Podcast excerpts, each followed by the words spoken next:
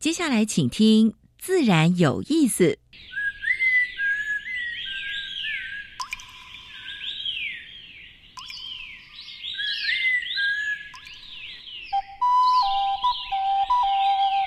大自然是最能启发人心、最迷人的教室。透过鸟语、虫鸣，顺着山峰、水流，教给我们自然万物的盎然趣味与生命智慧。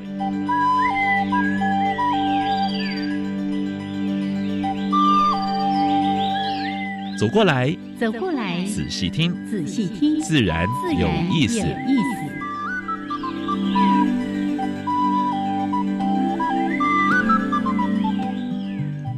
Hello，亲爱的听众朋友们，大家好，欢迎收听教育电台。自然有意思，我是平视，我是燕子海燕老师。慎终追远啊，清明年假，清明年假，对对对。所以在这这段时间，我想大家都要去。哎，跟自己的祖先哈，敬敬祭拜祭拜，哎，是是，但小心火烛。对，因为现在到处都在烧哈，像那个三月底的时候，哇，烧了那么多天，然后那么多的这些森林护管员、消防员。疲于奔命，真的真的，对就所以真的要小心哈，尤其那个杂草现在的话呢，大概还蛮蛮多干草的，对不对？是，呃，一花就不可收拾，真的，哦，就是慎终追远，然后也到户外算是踏青，但是呢，一定。要注意到山林的安全，还有这段时间兼职过后水出来了，也要注意一下哦。是的，好，谢谢杨老师的提醒。OK，那也欢迎大家呢，在这个连续假期当中，也跟着我们一起在。自然有意思，共度一段快乐的时光，然后呢，也学习关于大自然的一些讯息。嗯，好，那待会儿呢，节目的一开始一样为大家安排两个小单元。这个单元是自然大小事，跟大家分享过去一个礼拜全世界还有全台湾发生过比较重要的农业、生态还有环保的事情。那第二个单元的话呢，燕子要跟哎新的单元哦，新单元今天正式登场。对，刚刚不是讲到蛇，是哎，我们有一系列关于。台湾的爬行动物的介绍，现在叫爬行动物。以前我们念书的时候叫爬虫动物，嘿，但是它不一定是虫啊，对不对？是，而且容易引起误解啦。哈，所以我们今天呢，第一集就为大家来定义一下，什么叫做爬行动物。是，我们一起跟他别哦，像杨老师研究昆虫，对不对？啊，毛毛虫也是爬爬爬，但是毛毛虫不是我们要讲的动物。对，好，那除了这个之外呢，在今天。的主题时间，我们再次的邀请到，哎，上次来跟大家讲到那个右拍、龙拍、潮拍，哎呀，真的是让人痛心的事情啊！但我们今天谈轻松一点，是谈谈他自己。是个务农的人，对他为什么会下这么大决心？对，已经在念博士班了。对，博士班就不念了，就去当农夫了。对，还是当奶爸。是，但是他当农夫不是只是为了耕作，是重要是把那个七地守护下来，然后影响更多更多的农夫们。所以友善耕作，有田边米，嗯，接下来还有石斛米啊！真的要感谢这位啊，李景宏。哎，待会儿主题时间我们再跟他。聊好，嗯，好，那先加入第一个小单元哦。自然大小事，风声、雨声、鸟鸣声，声声入耳。大事、小事、自然事，事事关心。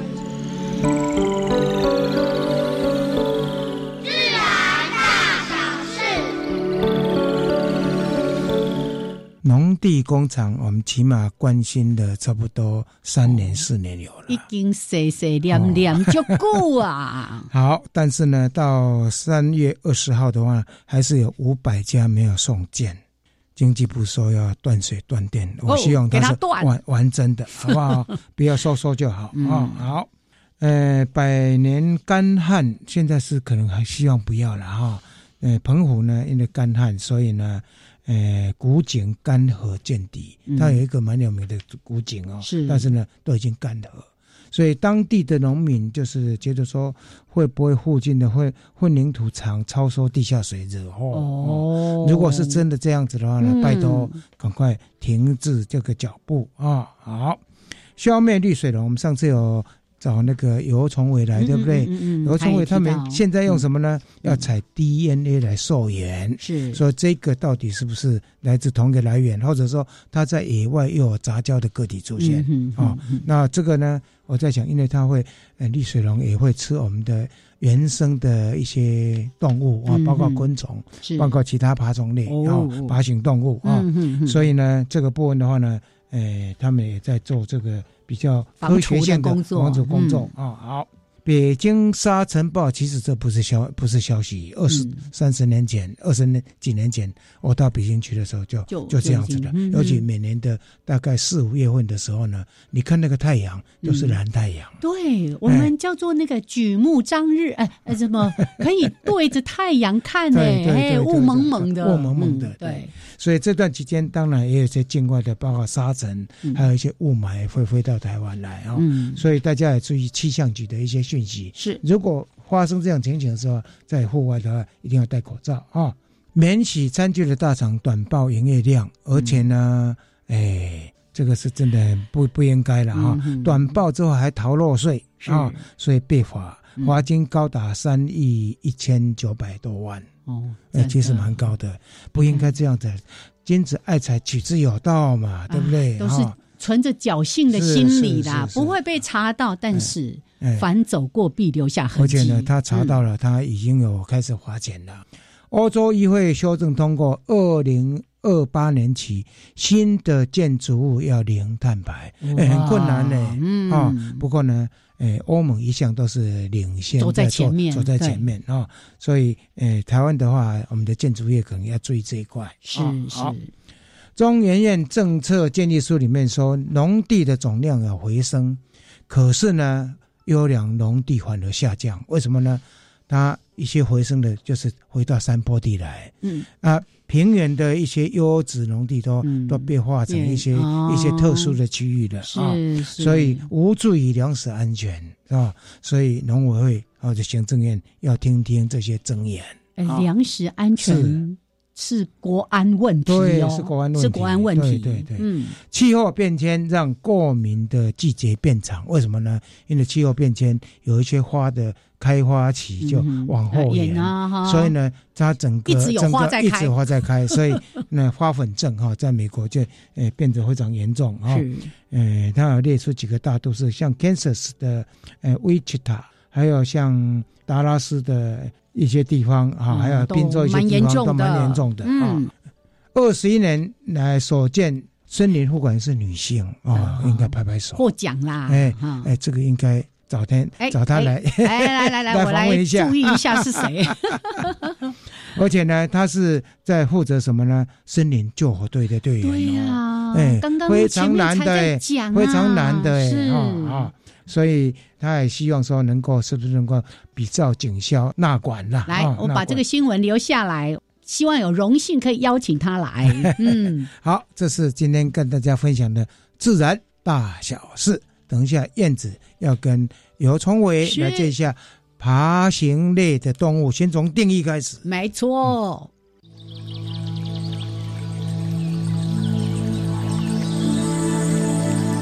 别的地方。找不到，别的地方看不到，别的地方听不到。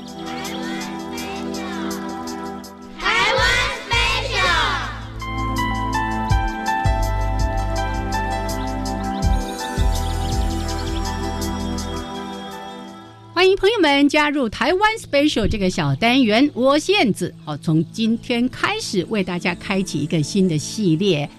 爬行类动物的主题，哎，想到爬行类，大概想，嗯，那我爬行类不是爬虫类吗？好，我们待会儿呢，慢慢为大家来说明。先为大家邀请到这一系列的主讲者，是我们台湾爬行动物保育协会的理事长尤崇伟。Hello，崇伟，燕子姐好，大家好。是我刚才好像有少讲了几个字。台湾爬行类动物保育协会是吧？对对对对对，又臭又长的名字啊！哎，不好意思，不好意思。好，那说到爬行动物哦，这个大其实大概就是以前我们所认知的叫做爬虫类。现在不叫爬虫类的主要原因是什么？其实这个虫哈，从中国古代的用法来讲的话，它其实包含很多东西啊。比方大家知道老虎也是虫吗？大虫。对老虎叫大虫啊，那蛇叫长虫啊，那他们这个虫很泛用的哦，所以那根据这个中文沿用下来，就变成说，哎，爬虫类，爬虫类，大家讲顺了，其实也没有什么问题啊，只是说我们只是想要把它的特征更明显一点哦，就是说它叫爬行动物，因为这些动物哦，大部分都是肚子会贴在地上，啊，蜥蜴啊、乌龟啊，或者是蛇类啊，它们就是这样子在爬，哦，就叫爬行动物。哦，肚子会碰到地上。我本来想说，哎，不叫爬虫类的原因，是因为很多人会把毛毛虫也当做是爬虫的动物。对，这个是我原因之一啊，因为虫先想到的是昆虫嘛，哈，那再来就是说，哎，有些人认为蜘蛛也是虫啊，所以，但是爬虫、爬行类动物，它们是。脊椎动物嘛，跟他们这个节肢动物或哎差很多，就很大的差别了。这个就牵涉到剑门纲目科属种，哎，这个从门的地方就开始分别了，对不对？哈，好，那简单的为大家做名词定义，为什么叫做爬行类动物？今天第一集的这个单元呢，我们就要请我们的理事长崇伟跟大家稍微的说明一下。那现在台湾的爬行类动物的概况。那台湾除了没有鳄鱼之外，哈，还有一类比较呃，在世界上比较多，但是台湾没有那个叫做隐蜥哦，隐蜥，隐蜥那个隐是蚯蚓的蚓，那顾名思义，它它整条有点像蚯蚓，然后是主要穴居在地下的。嗯嗯嗯。哦，那除了鳄鱼跟隐蜥之外，其他的类群台湾都有。哎，然后目前的话，呃，除了海龟啊，海龟不算之外，陆上的这个淡水龟哦，我们有五种。诶，蜥蜴的话呢，我们有，因为有一些新种还没有发表，算一算应该有四十来种哦。然后，呃，蛇类的话呢，大概是五十加一种啊，那个加一是外来种的意思啊，就差不多是这样。有五种的龟，嗯，不能叫它五种乌龟吗？乌龟其实大家讲顺了也没有关系啊，只是乌龟真的有一种龟叫乌龟。呃，比方我们台湾的话，有一在金门就叫金龟了哈。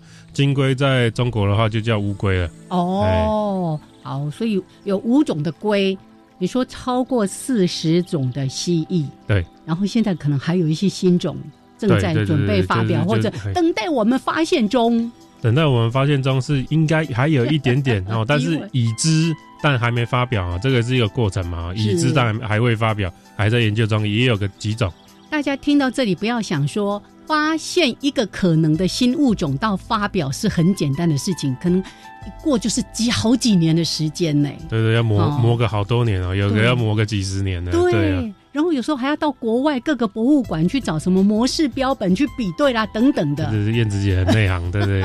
模式标本是做分类一个非常重要的步骤，然后因为你只有确定到人家的模式标本，你才知道我们这种跟它一不一样这样。对对，那现在还好，还加上可以用那个 DNA。哎哎，DNA 也是一个方法。这样子，也许速度可以稍微加快一点，但是那个过程真的是一段非常艰辛而且严谨的历程。对啊，DNA 的话，有些牵涉到就是外观几乎一样，你看不出来的，但是 DNA 显示它是不同种，哇，这个就尴尬。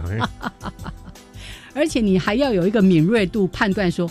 虽然看起来一样，但是好像有哪一点点不一样，然后再去做进一步的分析。对，不止外观上，生态上可能也会不一样的。哎，有就是生态、气味、食性什么就会不一样了哈。好，那刚才说到蛇有五十多种，哎，五十加一，哎，五十加一，加一是加加一加一，那个特别讲加一，是因为它是外来种啊。哦，对，有一种蛇类的外来种，常见吗？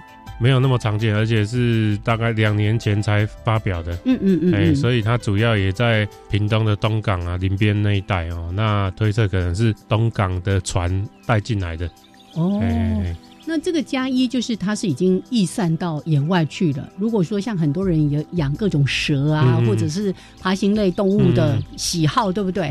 那那一些被养在家里的就不会被我们算作是属于台湾的某一个物种。对，那必须要可以在野外繁殖，有一定证据的，哦我们才会把它列为是一个外来种的状态。哎，你在家里养的都不会繁殖乱跑到野外嘛？哦那个那个基本上就不算哦。不过大家还是要管好自己的宠物了。真的真的，特别提这个就是提醒大家，照顾好它，不要让它独自的跑到野外去。造成你的困扰，也更造成生态上的一些危机了。是的，是的。好，来今天呢第一集有关于爬行类动物的这个系列主题呢，先为大家做这样的分享，了解一下台湾目前爬行类动物的概况。后续我们会一一的为大家来做介绍。谢谢陈伟，谢谢，谢谢大家。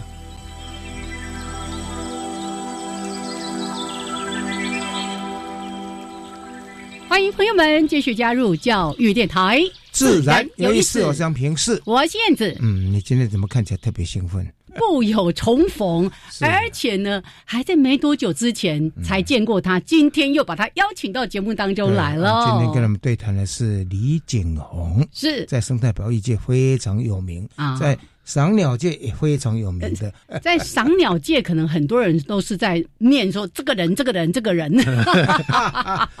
两秒做记号不要紧，哎，但是他是做正确的事。对对，啊，有一个非常非常有名的粉丝页，叫做“嗯，又拍有效，但可耻”。我三不五时会去看一下。是那上一次呢，我们已经在节目当中邀请到这个。杨老师跟我每次提到他的时候，就说：“嗯，这个大炮级的人物。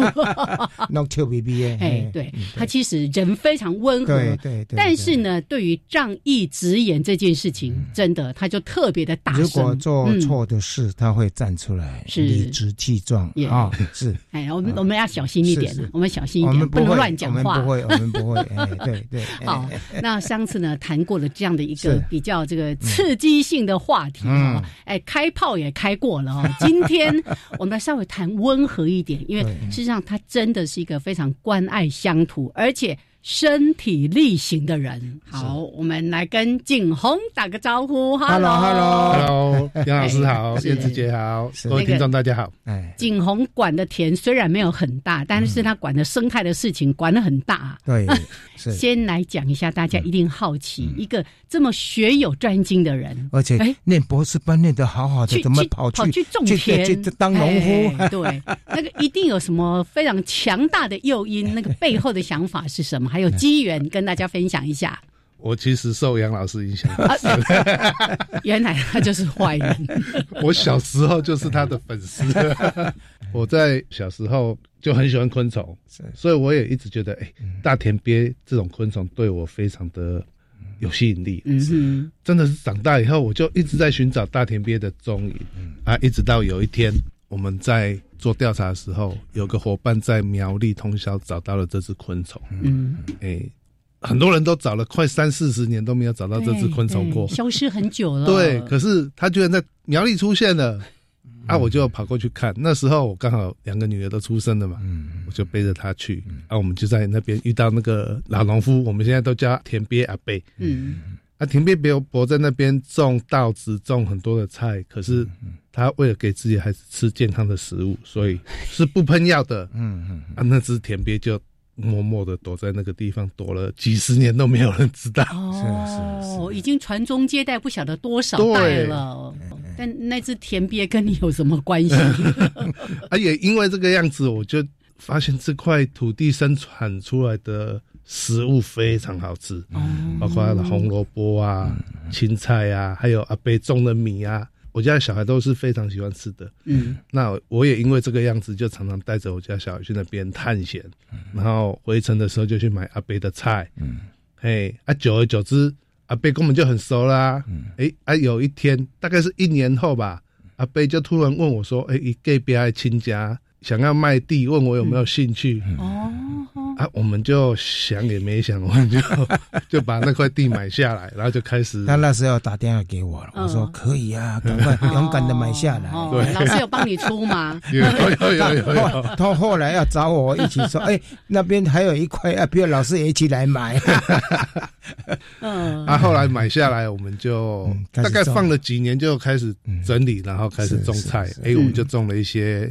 当地适合的，像西瓜、萝卜、红萝卜、地瓜，嗯，还有花生，对花生对。然后现在种百香果跟橘子，哦，橘子也种进去了，对，也种进去了。我我现在知道什么季节要请你来上节目。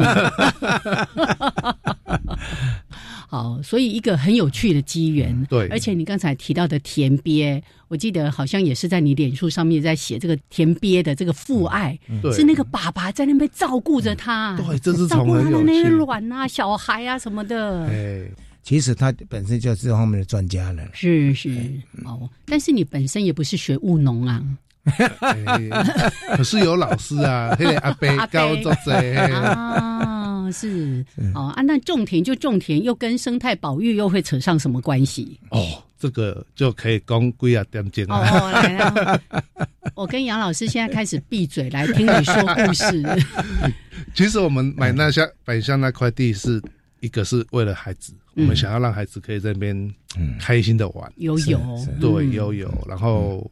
回家还可以吃到健康的食物，嗯，哎，可是后来在整理那块地的时候，我们就发现，哎，呀，不是跟那天边啊，嗯，哎，有一些有水的地方，有一些动物的脚印跟粪便。哦，像探险家一样，带小朋友去看，哎，阿 囡仔就发现啊，就讲，哎，爸爸，迄家有一些动物大便啊，我们想知道是谁啊，哎，我们就开始装那个研究用的。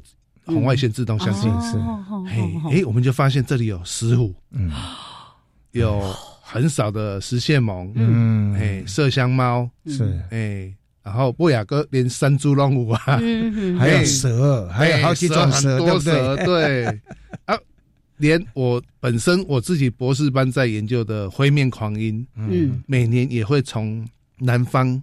经过我们那块田的上空，是啊，几年嘛，差不多只能满价哦。所以我们就觉得，对我就觉得那是一块很棒的地啊。那我就觉得，哎，这地地应该给保护起来。是是，所以他干脆就干脆就不念了，不念博士班，他直接种田。那你的会面狂音怎么办？没有人好好研究它，留留留给其他人。你马是个地雷啊！哎，是。这个四月，四月应该也是对，已经来了，已经来了，已经来了是吧？是。OK OK。好，这个有很多的地方都可以去欣赏他们成群过境哦。呃，在通宵，当时也没有想到说后来会因为太多的开发案跟一些不当的建设，你需要出来这样子，不是只是。为了儿女哈，这个对了女儿的这个成长，然后我在这边务农，有一个安心的地方，确实要为这些生态、为这些动物去大声的呼喊哦。当时可能没有想到这么复杂吧？其实当初就只是想，哎，我要让自己孩子可以吃到健康的食物，嗯，让他们可以活得开心一点，呀，哎，有个好的童年这样子。哎，可是那时候孩子多少？你说从背着他到那个地方，差不多。很小。那睡不到，老二好像才刚刚出生，对，八个多月。啊，对呀，对呀，对呀，我都有印象，因为我常常看他脸书。我们去的时候还背着小孩啊，嗯，他那个田伯伯还说啊奇怪，啊这个阿公那排一个孙那样，阿公哦，因为我看起来较操劳。但是就是带着孩子一起去农作，真的，我我觉得像我们自己本身都在乡下长大，小时候。老实说，也有辛苦的地方，例如说那个冬天一大清早要去那边田里面浇菜的那个浇水啊，哦，那个脚好冻啊什么的。可是你会觉得那个一份体验对。一辈子都是生长的养分，对，对，而且那种毅力都是这样养出来的，对不对？真的，谢谢。碰到很困难的时候啊，告我个比那个更苦，对不对啊？说的是哦。好，我们待会儿呢，在节目的后半段继续的，请景洪好好的跟我们聊一聊哦，这个务农的过程，他是怎么样一边把自己的田地照顾好，可是呢，连隔壁呀、左右邻居，哎，苗栗啦、管辖区域，好多好多的生物。都是他所关心的，我们看看他是怎么做的。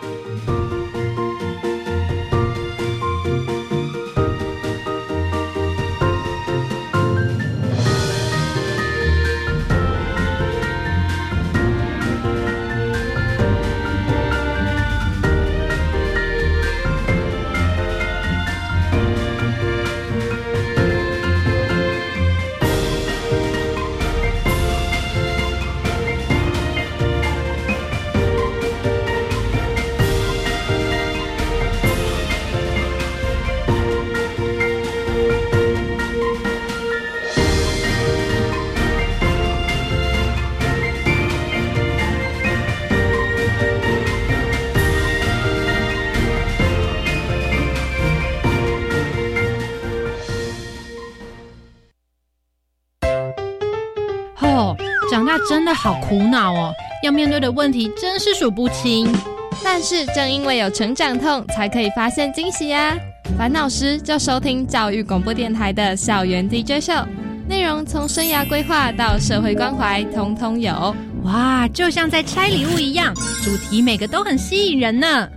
校园 DJ 秀，赶走你的成长痛。津贴不排付了。虽然我的家庭综合所得税率二十趴以上，但是从今年一月一号开始，可以申请零到未满五岁的育儿津贴喽。我小孩五岁还没入学，也没就读一般私立教保服务机构，可以请领就学补助吗？五岁到未满六岁的幼儿虽然没有就学，但是也可以请领就学补助哦。我们赶快上教育部全国教保资讯网了解相关资讯。以上广告是由教育部提供。那个小美整天打混摸鱼，你看她又在下载盗版影片和音乐，还到处转贴图文呢。别气，像那样未经授权就随意下载分享别人的影音及图文档案，会侵犯到著作权哦。这么严重啊？嗯，那快去提醒她，触法行为不能做，一定要尊重智慧财产权。智慧局提醒您，禁止网络非法下载影音、图文及照片等著作，以免触法。以上广告由经济部智慧财产局提供。加外加外，阿玛波拉，扎根格玛西卡斯达斯，迪加库拉布古列列。大家好，我是来自台东的胡代明，这里是教育电台。那罗哇那咿呀那呀哦哎呀，那是你呀鲁玛的呀恩哦，朋友们就爱教育电台。好，欢迎朋友们继续加入教育电台，自然有意思。我是平视，我是燕子，跟我们对谈是李景红，是。生态达人，哎，又是农夫，插诗插农，半农半什么啦？半诗啊，对。再一次的邀请到景洪来到节目当中，刚才听到一段很温馨的这个对话哈，那也提到说，哎，就是这样的一个很有趣的机缘，所以开始成为农夫。但是我相信那个也是在你过去生涯规划里面，并没有写过这样的我的志愿要当农夫吧？哈，没有。所以当你开始当农夫之后，一定有一种跟土地产生连结、很不一样的这种心情，可以跟大家分享一下吗？好，其实。我要说实话，做农夫很辛苦，真的，所以绝对。你在吃这些收入会很少，对，尤其有天灾啊、虫害啊、农是。要害的时候，金价都会一样没。而且缺水的时候，第一个就农田不能灌溉。对，所以当你在吃这些食物的时候，真的要珍惜。嗯，嘿，可是我也知道说农夫很辛苦，所以当我知道那些农友有好的农产品出来的时候。我就会想办法帮他们推销。是，但是呢，我要问你，当初哈，你做这个抉择，你二二生那时候二生念博士班，当时有没有家庭革命？有没有之类的？有没有？我爸妈一定是反对啊，啊，老婆是很支持，很支持啊，是是是，对，因为她本身也是农家之女，是是，所以她也知道说农家真的很辛苦，嗯，哎，而且能够带两个小朋友到田里面，那是蛮棒的事。所以那个脚踩着泥土的那个感觉，嗯，真的很踏实，很踏实。嗯，而且当你有了这一块土地之后，你可以开始先守护，让自己的这块土地变健康，变得生态越来越多样性。是的，对。那这个过程一定也遭遇一些困难呐。有，嗯，我们一开始最大问题真的就是水。嗯，嘿，而且我们也发现。哎，不同的土地，你要用不同的方法去照顾它。是是是，像我们的地都很贫瘠，嗯，所以我们没有办法一整年都有收获，嗯，所以我们可能就要种一些可以养地的植物，嗯，嘿，然后例如，例如，哎，大家可能都会种田金啊，对对，嘿。对啊，可是我们现在大概都会种一些，哎，我连小麦都种进去了，哦，小麦，嘿，是，我也有种小麦，嗯，嘿，然后。有一些像大豆的啊，哎，然后我们也把花生壳放进去。我问你，你总共土地多大？什么都种？我们大概小吧，三分地而已。哦，三分地，三分地，对。其实三分地对一个人要去操作，其实比你不要以为那很容易，很那个很劳劳力的话，你可能骨头你骨头找我了，过来要刮草，哎，刮草，哦，一下雨的话，长草长得好快。然后尤其你又要采取一个比较生态的友善种植的方式，那个除虫什么也是一个困难呐。其实除虫还好，因为我们有用了一些方法，嗯，譬如说，我们我们小朋友，刚开始懂得找图鉴的时候，哎，他就开始学习用图鉴去认瓢虫，天敌，天敌，对，我们就用了天敌，哎，我们田里面。他认出了快要二十种的瓢虫。哦，哦，田里面有这么多种瓢虫，对，因为别的田地有喷农药，只有这块田地比较安全，都过来了。然后我们也有用独居蜂在抓，嗯，是瓢虫独居蜂，所以你也有设置那个那个蜂那个那个方法，是是是，那就真的有效果，可以有效的控制，不用自己人一只一只去抓这样子。而且一装上去，大概一个礼拜，毒飓蜂就全部来了，抓着一只一只的宠回去这样子。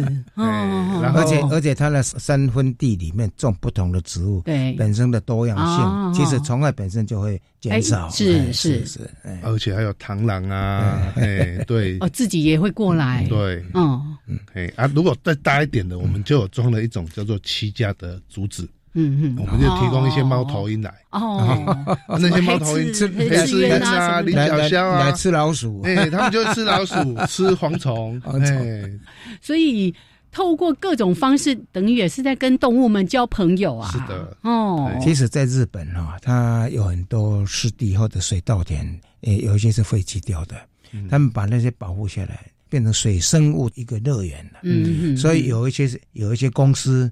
专门在卖这些虫子的，就去认养这样的地方，然后最起码它虫源会源源不断的。对，台湾有很多湿地，其实也可以做这样的经营了。是。是，哎对。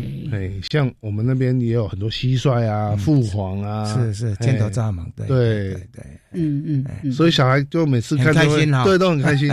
你开始务农多久之后才发生这么样的盛况的？还是你？很快，他们就就知道这个地方不一样了。没有我应该觉得是它本来就是这个样子，只是我们开始务农之后，才哎跟着孩子慢慢的学习到哦，原来田间里面其实有这么多丰富的生态。是，哎啊，因为有这些丰富的生态，青蛙、老鼠多了嘛，所以石虎、石蟹獴、麝香猫也跟着来，所以是一个相当完整的生态系。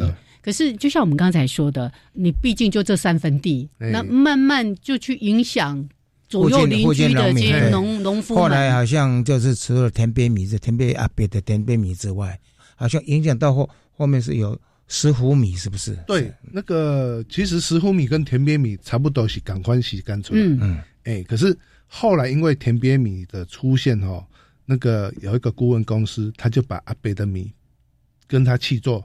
然后又把附近的地也租下来一起做了，所以它的面积就越来越大。是是是是。目前现在他还在去做吗？有还在去做，哦，不错不错。嗯，所以有了田边米，这也是我们一开始大概谈到说什么生态农产品是一个最知名的一个产品了，对不对？而且都一出来就被卖卖光光了。是是。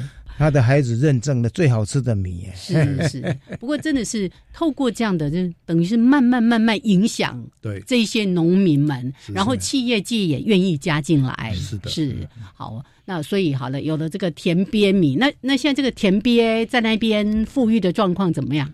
哦，田边的状况其实很稳定哦。对，然后我们每年也都会帮他做房子、盖房子，因为田边很喜欢。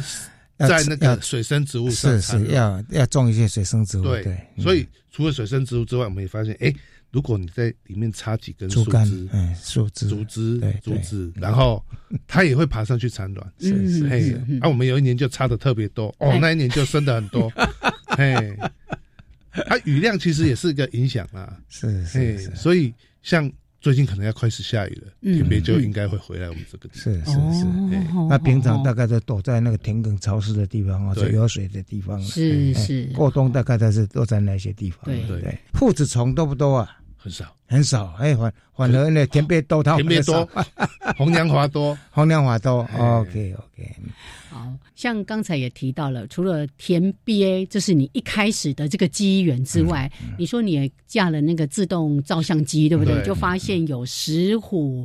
啊，山猪，还有麝香猫，甚至那个对那个哎，石蟹獴，对，对。那所以你慢慢也开始投入这些不同的生物，像在石虎保育这个部分，你其实也着力挺多的啊。是的，嗯，那时候好，好像石虎保育学还没成立嘛，对不对？哈，对，也是他们几位在苗栗这边呢，就开始不许成立这个蛮蛮蛮棒的团体。是因为石虎保育协会基本上。虽然是以石斛为主，可是我们还是希望透过石斛保育这件事情，去把浅山的保存，嗯，尽一份心力。嗯，哎，所以我们大概是二零一七年成立的。是是是是，你目前还是里面的理事嘛？是的，没错。是是。我刚好借这个机会，我们也好久没有提到那个里山呐，浅山的保育啊。为什么浅山这个地区的保育这么样的重要？好，简单讲，浅山其实是人跟自然。教会一个最重要的地方，嗯，嘿，人，我我觉得人的心灵很重要。如果你可以跟自然一起成长，嗯，人真的会比较健康一点。是，哎，可是浅山相对也是生产力最高的地方，嗯，它的生物多样性也是最高的，嗯，所以如果我们可以把这个浅山地区好好的保存起来，嘿，不管是对人或野生动物来讲，都是一个很大的帮助，嗯。嗯，嘿。所以里山、浅山哈，我想这蛮重要。但是呢，过去因为我们的保护区，然后浅山这一带又没有保护区，对，而且要蛮多的私有地，是啊。所以如果没有靠地方自己就是联合起来做一些事情，还有就像这个领袖级的人物在那边大声疾呼，他他们讲是很辛苦的，哎，对。而且多数的浅山哦，因为都是农夫在耕作的，多数的农夫不是用油啊。用农药，要不然就是用放火的。哦，烧一烧，对，下明年下一次继续耕种。对，所以这个对于浅山环境来讲，就是一个很大的问题。最近南头就有一对小石虎，是就因为放火被烧死。哦，妈妈还救不活，妈妈还救不了，就是咬着他要逃走的时候，哎，消防车渡后来，然后他就放下孩子跑掉了。哇哇哇！就小孩就烧死在里面。哦。也是蛮悲伤的故事哈，是是是是，所以像这种浅山的开发或者是农业形态，对这些野生动物影响都都多哎，嗯嗯嗯，这也是我们为什么要成立食物协协会的原因。是，现在食物保护协会对地方的一些保育，不是针对只有石虎，而且这些人都蛮积极的，在地方发挥影响力。嗯，OK，好，我们待会儿再继续来谈这个部分哈，因为。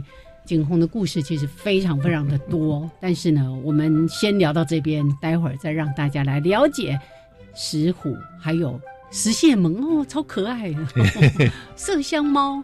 老实说，我之前去东南亚哦，看到麝香猫，哇，好兴奋，好兴奋。后来发现台湾也有麝香猫，你在台湾没有看过吗？我在台湾没有看过。嗯嗯，好，我们待会儿继续聊。好。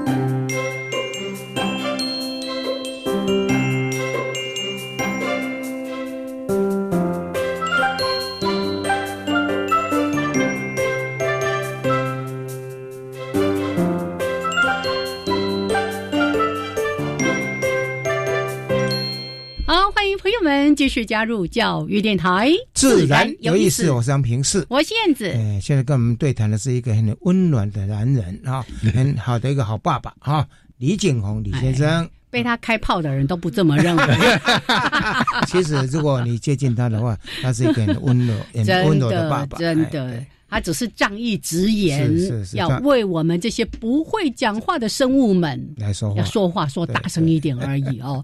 好，我们今天呢，其实谈比较温馨的话题，然后尤其谈到他的务农，谈到对于孩子的这个一些生活的体验是多么好的一些事情。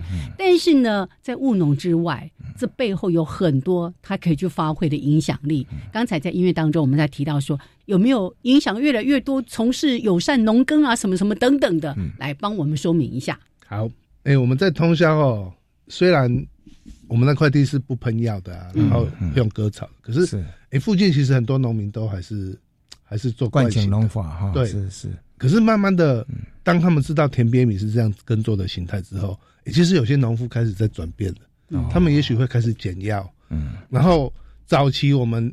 我们要进到田里面的时候，那个路边都是有，都是除草剂。嗯啊，农草会打。对对对。那现在现在，可现在的里长哈，哎，也知道我们在做这件事啊，哎，所以他每次当要除草的时候，其实就会来陪着我们除割草。哦，就是人工割草。对，人工割草。哎，虽然很累，可是是是割草的时候大家就很。我们给这个里长拍拍手哈。对。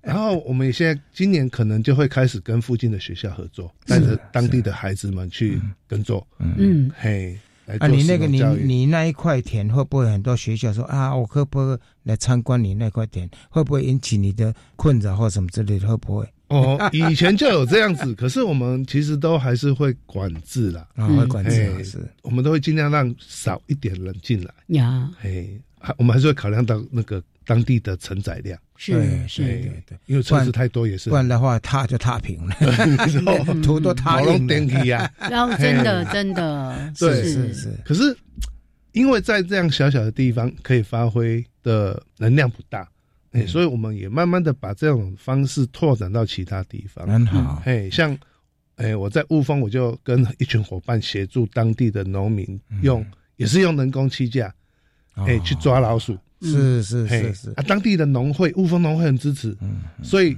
他们就透过哎，其实也差不多五年了哦，在那边有人工气架是诱引哪哪些老鹰过来？我们诱引黑刺鸢，黑刺鸢嘿来吃老鼠，是是嘿。按我们的统计吼，一对黑刺鸢在大概五甲的农地里面，一年大概可以吃掉两百到三百只的老鼠。哦，不错不错。我们照相机就是每每次收回来就看到它吃老鼠。哎，有没有黑刺鸢米？有有黑刺米，哎，雾峰农会从五年前的二十五甲农地，哎，去签气友善气作，到今年已经到一百甲。哦，不错不错，你你已经发挥影响力，哎然后他们也推出了黑资源米，没错，是是是，所以哎，我我就觉得像这样的过程。其实是很多农友跟农会还有伙伴们一起辛苦得来的结果。是是是是是。所以景洪也不是只固守在苗栗通宵这边，你会把影响力扩散出去。哦，所以刚才这个雾峰这个例子也非常的棒。农委会有没有听到？农委会的主委。Attention, attention, please。透过这样的方式，还有像有一些课程，对不对？你也会在。附近是有在社大还是什么地方演讲啦、课程啊等等，去影响更多的人。很多国小啊，或者是一些社大都有去上课。哦，去学校就是景洪爸爸 来帮大家讲生态。所以这个半诗半农哈，而且办的非常好，而且影响到地方的农会、地方的这些青农有没有？有青农也有青农是 OK。青农是。跟着你一起学习，还是说也是因为这样的一些理念啊？对对对，是是。他的他们的菜就种的比我好，我的菜都小小颗，他的都不不一样呢，不不样。因为 非专业农夫，他们真的是很专业的农夫，是是是。可是也因为这个样子，大家结合在一起，就互相讨论怎么去让农业更好。嗯，然后他们也装了七架，然后黑刺也马造鬼哦，很好，很好，很好。哎，以前我们都很少听到黑刺鸢，但是现在就听到哇，好多地方都用这个七架，哎，竟然真的一直都有看到这个黑刺鸢，然后有时候还会有不同的鸟来这边休息一下。对对对对，除了黑刺鸢之外呢，我每一次到日本去参观他们农田的时候。我都会发现，哎，日本的像水田呐，或者是旱田都整理了，但是中间那个田埂很特别哦，从来没有看过说一个用除草剂的，嗯，而且呢，你会看到很多花，为什么呢？很多很多野花，目的在哪里？就是吸引天敌，啊，瓢虫之类会来吃花粉啦，蜜蜂会吃了吸蜜，或者毒气蜂会来吸食花蜜，这个就无形中变成一个。像避难所跟求生的地方，对，在发挥它的功能，是，对。所以景洪也有类似这样的一些作为。有，我们 还从新竹林管处那边拿了一些稀有植物，就种在田埂上。是是是，嘿，它就变成另外一个保种的区块。哦，所以这个不错了哈，那真的是发挥它的影响，比他念博士班好了。做该做的。哦，好。其实刚才一直在提到说，哎，这个景洪他一边在务农之余，其实也花了很多的力气，像你架那些自动照相，然后这个监测哦，包括山猪啦。石斛啦，等等的会出现在这个地方，这是件多么令人兴奋跟快乐的事情。可是呢，苗栗或者很多的地方，其实都面临所谓的开发跟光电板的一些问题。对我也经常在你脸书会看到你对于这些事情，你你是怎么样采取行动的？好，说真的，我觉得一个人的行动是无法影响很多事情。是，可是当大家都觉得这件事是要做的时候，哎，其实。不管是政府单位啊，或者是企业啊，他们就会认知到说，哦，有些事情是要关心的。嗯，哎，像光电进到苗栗是主要，大家还是觉得说，因为农地很便宜，嗯，所以你租了农地去做光电，哎，一定是赚钱的。可是老实讲，这些光电进来之后，不论是农地的产值，或者是野生动物的栖地，都会受到破坏。哦，嘿，像我们那块田，哎。可能这两年就要面对那个所有的山都变成光电板的危险。所有的山对有多大？你有多大面积？三十公顷已经要他已经申请了吗？他已经租了哦，啊，大概是这两年要申请。是是是，啊，这样一租下来了，对他已经租下来了。啊，如果真的坐下来了，哎，啊，石虎也没了啊，是灰面狂也有没有没有地方睡了。嗯，哎，再更严重的可能是水土保持的问题。嗯，嘿，啊，我们真的是不忍心看这样的土地受到破坏。对，所以光电板也进入到你的那个梯田区了。对对对对对，其实很多人不明白。嗯。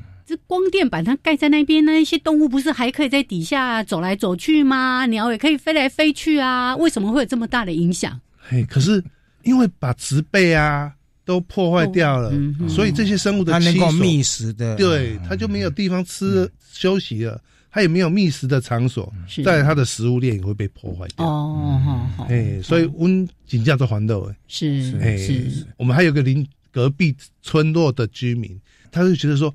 哦，这边都是好山好水。他特地从台北下来买了一块地，盖了一个小木屋。哦，哎，结果不到两年，小木屋开窗看到了青山绿水，全部变光电板，他就得忧郁症了。哦，我想哈，那个我们的经济部、我们的行政院哈，还有农委会，应该听到这种当地的民众感受的声音了啊。是，其实重点是我们一定要一再的澄清，就是。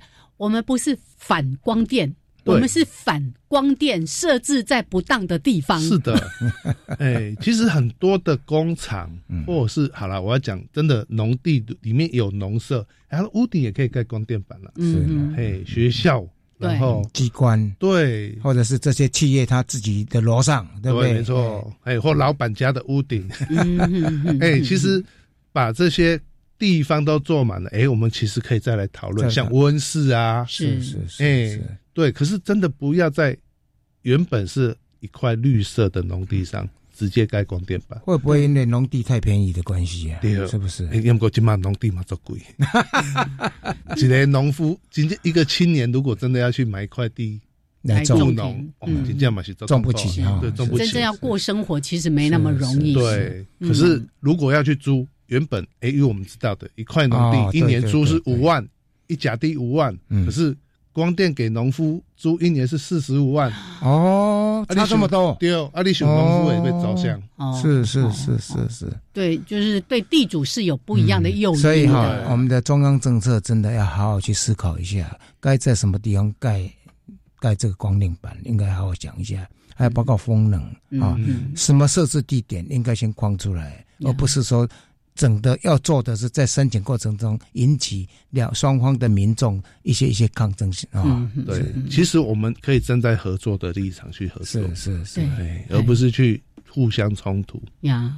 站在合作的立场是，他们应该来有一个充分的沟通跟咨询，是吗？是的，因为像刚才提到这些。这些良田虽然就像刚才那个景洪说，也许土地不是那么样的肥沃，嗯。但是它还是可以种植不一样的植物。那我们现在一直在提到说，未来粮食危机的问题，当我们的良田越来越少，以后你连想要种植物、种这些谷物、食物都没有机会了。嗯，而且未来粮食危机会变粮食战争，大家会抢粮，有时候你。真的是要用钱去买，在国际上去买也不一定抢得到。对，所以这个部分的话，我们的政府应该要好好的深思一下。好，我们当然还有很多的问题要跟景洪来请教。这个后续哈，我们再来约景洪来聊一聊。不过最后真的是很想要请景洪，以你这十年来的务农的这样的一个心情，来跟我们的社会大众，包括也有意希望说，透过这样的一个。土地等于你自己就圈养的这块地了嘛，对不对哦？来为生态环境做一些事情的人，你有些什么样的建议？好，以前我们我小时候，我外公也是种田的，他也是会喷药。嗯，我我们一直在想说，哎，有有喷药，我们才有得吃。可是，在这个现在这这个角度来看的话，其实我我们会比较希望是人跟自然，还有野生动物，还有粮食这件事都可以共存。嗯。嘿，因为有好的环境，你可以吃到健康的食物。嗯，像大家现在都很容易生病，为什么？就是因为环境变坏。是，哎，所以我我常常觉得，跟环境友善，其实就是在友善自己。惯性农法，我们也不是说就全面反对了哈。惯性农法，农药也不是说都是都是坏事，都是坏。就是你适度的用啊，但是呢，因为台湾毕竟是病虫很多的植物医师法，赶快过，没错，是。让真正专业的人可以来指导指导农民。怎么安心用药，对对，安心用药，正确的用药，因为过去就是啊啊，加腿等一喷呐，然后就。喷了一堆不必要的哦，结果把我们的生态环境弄坏了。是土地其实也受伤害。是是是是，不要这么说，连人都受伤害了哦。好，我们今天谢谢景洪来到节目当中，跟大家分享 环境健康，是人才会一起健康。谢谢景洪，谢谢谢谢，我们下礼拜见喽。OK，拜拜，拜拜。